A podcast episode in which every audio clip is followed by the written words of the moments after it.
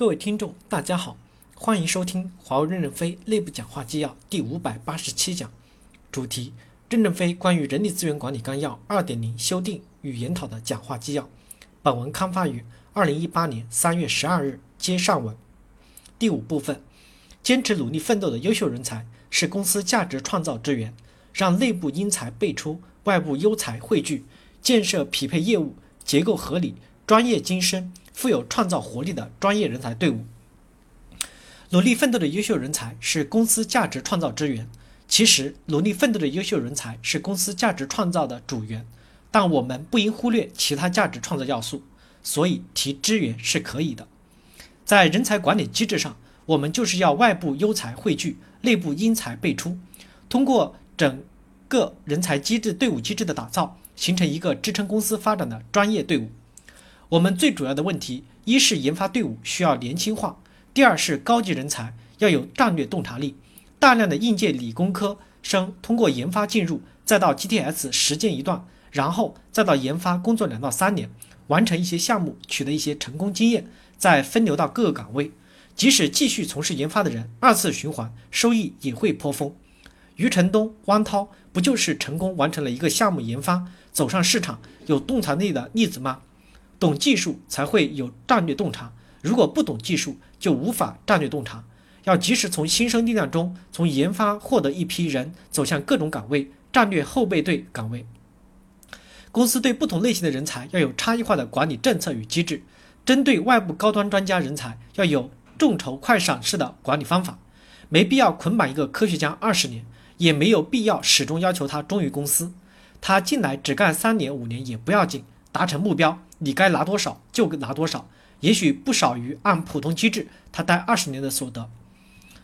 职员组是公司夯实确定性高效运营的基础，希望队伍要稳定，操作要及时准确。职员组只要努力学习，能力胜任，工作到五六十岁都是可以的。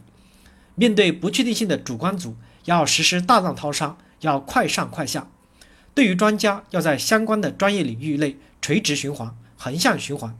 三到五年一个循环，要一段时间去前线参加作战，建立理论联系实际。若果建立了一个稳定且强大的支援队伍，解决方案即使变化了，实际上标书百分之五十都是没有变化，只有百分之五的味精撒进来了。专家只要管那百分之五的味精怎么撒进来的问题，主管只盯着作战方向和成功以及合理的组织资源。我们公司一定要有稳定的职员组。职员负责职业化的操作与运营，是公司稳定的发展基础。什么是职员？军队的士官就叫职员，他负责的是确定性的业务；专家是解决不确定性和疑难问题。过去的银行日常管理人员主要就是职员，乡里就是职员，后台管理者有专家，但也是一些职员和行政管理者。行长主要是社交、公共关系与政治家、商业结构家。职员和专家都要有专业的技能，但面对不同的场景。专家是应对不确定性和变化，对出现的特殊情况进行处置；职员就是按确定标准不断的作战，但规则确定并不意味着事前简单。比如做标书，做标书的也可以是高职级的职员。美国军队负责全军管油的就是一个士官，美军认为打仗管油这件事就是一个确定性的事儿，但所有将军去五角大楼都向这个士官敬礼，因为海军、空军、陆军都要分油。按日本的政策。当了三十三年的士官工资就等于少将，当然，三十三年的经历也不是在那里简单坐等的，但努力和贡献了三十三年，被承认了就是将军了。美国政府的运作为什么这么稳定？副部长以下的都属于职员，换人就换一把手，一把手跟随总统管不确定的事儿。今天开会他说要这么做，大家就要听，跟着他走。但执行起来有稳定的职员来操作，项目经理将来职级是可以高的。二十一级及以上的项目经理应是基本状况。我们要做个低级职员、中级职员、高级职员区分。低级职员第一要熟悉本职业务，第二要知晓基层的实践状况。中级职员一定要有基层实践的成功经验。高级职员对于实践的理解和承受的程度要很高，不仅自己的业务精度有经验，而且有相关业务的纬度上也要有洞察。高级职员是允许回炉的，允许循环深造的。其他中低级职员从基层锻炼上来后，原则上在岗位上不变动，干一行爱一行专一行，让全公司的职员都流动起来是没有必要的。今年持续进行破格提拔，在十五、十六级破格提拔三千人，十七、十八、十九级两千人，其他层级一千人，就是要拉开人才的差距，让这些富商因子激活组织，让火车头加满油，与全营一杆枪的目标实现是一致。目的是打下飞机。常务董事会要把特别优秀的专家提起来。我们很多的科学家、业务专家是很优秀的，他们可以高于我们的行政长官。即使是实现了年薪制的，也可以提起来。我们要拉高专家尖子，把公司的专业技术屋顶撑高，让很多的专家获得成就感。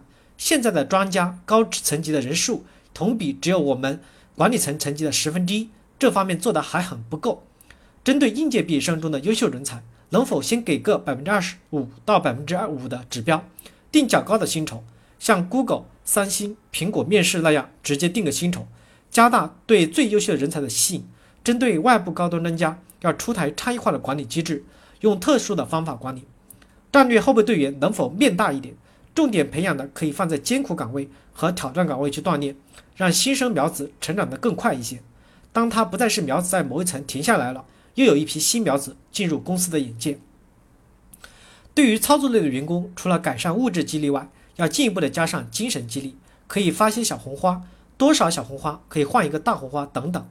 物质激励和精神激励并重。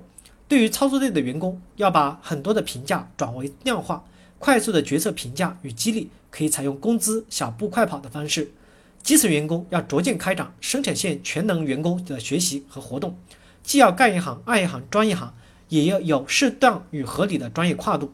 生产线每个角色都懂，以解决基层员工目前过载的技能跨度。文员实际上的操作非常复杂，我们要关怀他们的合理待遇。